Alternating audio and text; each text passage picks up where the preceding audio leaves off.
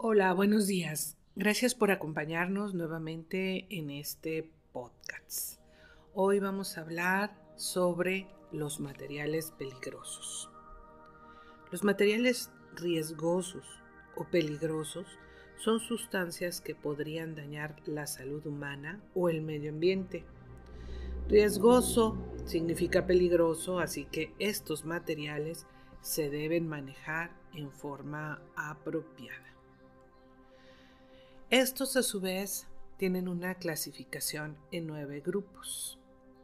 Se dividen en subgrupos también llamados divisiones, según la recomendación de las Naciones Unidas o clase de riesgos, de acuerdo a la clasificación de los Estados Unidos. La primera clasificación es según sus propiedades. Primero, propiedades físicas, sólidos, líquidos o gases. De acuerdo a las características de la emergencia, los materiales pueden ser afectados por determinadas propiedades físicas como son la densidad de vapor, la capacidad de disolverse en agua, peso específico y punto de ebullición. Segundo, propiedades químicas. En relación a la salud, la combustibilidad y la reactividad.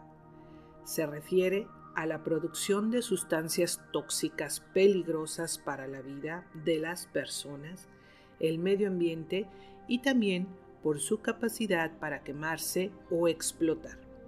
Nivel tóxico, corrosión, radioactividad, punto de inflamación, temperatura de ignición, capacidad de oxidación, inestabilidad y reactividad con el aire o el agua. Clasificación por clases. Hay nueve tipos de sustancias o materiales peligrosos.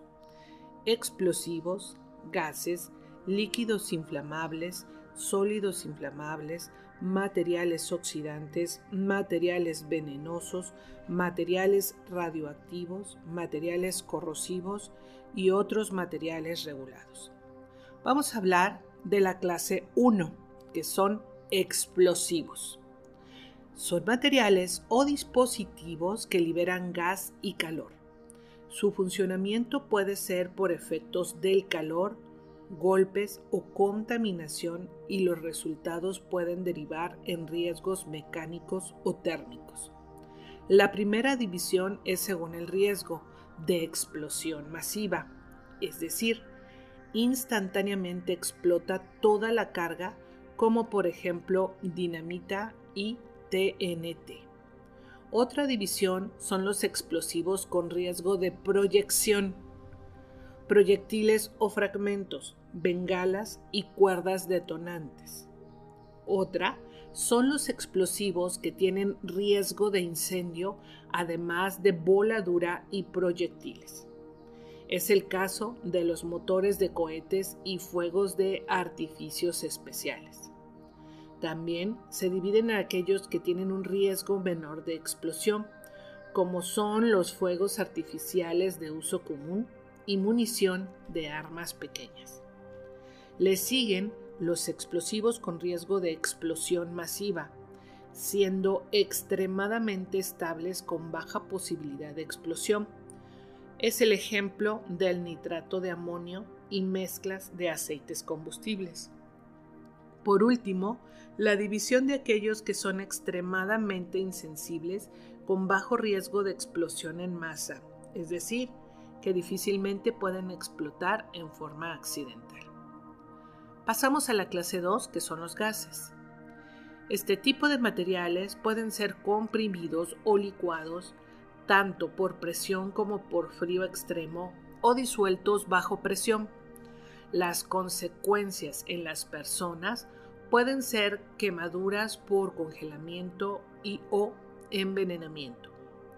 Los principales riesgos asociados con gases es la ruptura violenta por condiciones de fuego o no, la inflamabilidad, la corrosividad y la asfixia y las características para mantener una combustión. Los gases se dividen en inflamables, se encienden fácilmente y se queman rápidamente. Es el caso del cloruro de metilo, el gas licuado de petróleo, gas LP, acetileno e hidrógeno. Gases no inflamables. Material comprimido que no se quema y soporta la combustión, por ejemplo, el dióxido de carbono, argón criogénico, amoníaco y anhidro. Gases venenosos. Son tóxicos y constituyen un serio riesgo para la salud como el cloruro, el bromuro de metilo y el fosgeno, así como el cloro. Clase 3. Líquidos inflamables y combustibles. El líquido inflamable es un líquido que tiene un punto de inflamación bajo los 37 grados centígrados o 100 grados Fahrenheit. Es el caso de la gasolina, del alcohol etílico y el tolueno. Líquido combustible. Líquido con punto de inflamación en o sobre los 37 grados centígrados y bajo los 93 grados centígrados si hablamos en grados Fahrenheit es entre 100 y 200.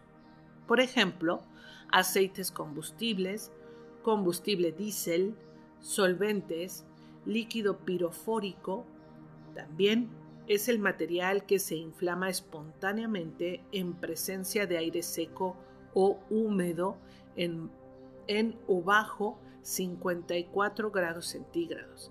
Es el caso de alquil aluminio y el nitrato de torio. Clase 4. Sólidos inflamables.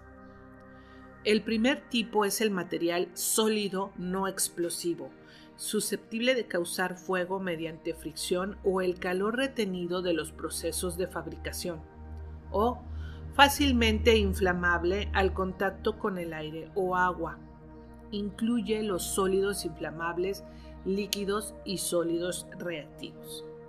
La primera división son los sólidos que se encienden y se queman con facilidad. Arden incesantemente dificultándose la extinción. Pueden ser explosivos humedecidos, materiales autorreactivos y sólidos de fácil combustibilidad. Es el caso de los pellets, virutas, cintas de magnesio y nitrocelulosa.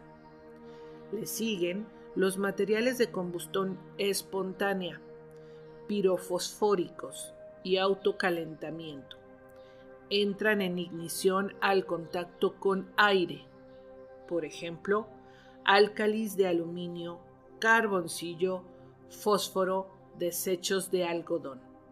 Además, hay materiales que entran espontáneamente en inflamación y pueden liberar gases inflamables o tóxicos al entrar en contacto con aire húmedo o con agua. Es el caso de carburo de calcio, polvos de magnesio e hidruro de sodio. Otra clase son los materiales oxidantes y peróxidos orgánicos. Estos materiales producen oxígeno, estimulando así la combustión de materias orgánicas e inorgánicas. Y se dividen en oxidantes, por su aporte de oxígeno, pueden aumentar o causar la combustión de otros materiales, aún en ausencia de aire. Es el caso del nitrato de amonio, hipoclorito de calcio y peróxido de hidrógeno peróxidos orgánicos. Se trata de materiales que además de mejorar la combustión de otros materiales, pueden ser sensibles al calor, fricción o golpes. Algunos de estos al descomponerse pueden entrar, llegar a encenderse si las condiciones de temperatura ambiental son las adecuadas. Por ejemplo, ácido peroxiacético, peróxido de benzol, peróxidos blanqueadores. Clase 6. Materiales venenosos e irritantes. Los efectos de esta clase de materiales pueden ser sobre toda forma de vida, ya sea de las personas, de los animales o de los vegetales. Las vías de ingreso al organismo pueden ser cutánea, por ingestión o por inhalación. Además pueden ser venenosos, inflamables y corrosivos. Se dividen en materiales venenosos, incluyendo anilinas, compuestos de arsénico, tetracloruro de carbono, ácido hidrociánico. Como irritantes se clasifican los gases lacrimógenos y etiológicos. Entre estos últimos se hallan aquellos agentes que poseen el potencial de causar enfermedades en seres humanos como los gérmenes y toxinas. Por ejemplo, botulismo, rabia, sida, hepatitis, etc. Clase 7. Materiales radiactivos. Estos materiales se caracterizan por emitir diferentes tipos de partículas por su nombre, son alfa, beta y gamma.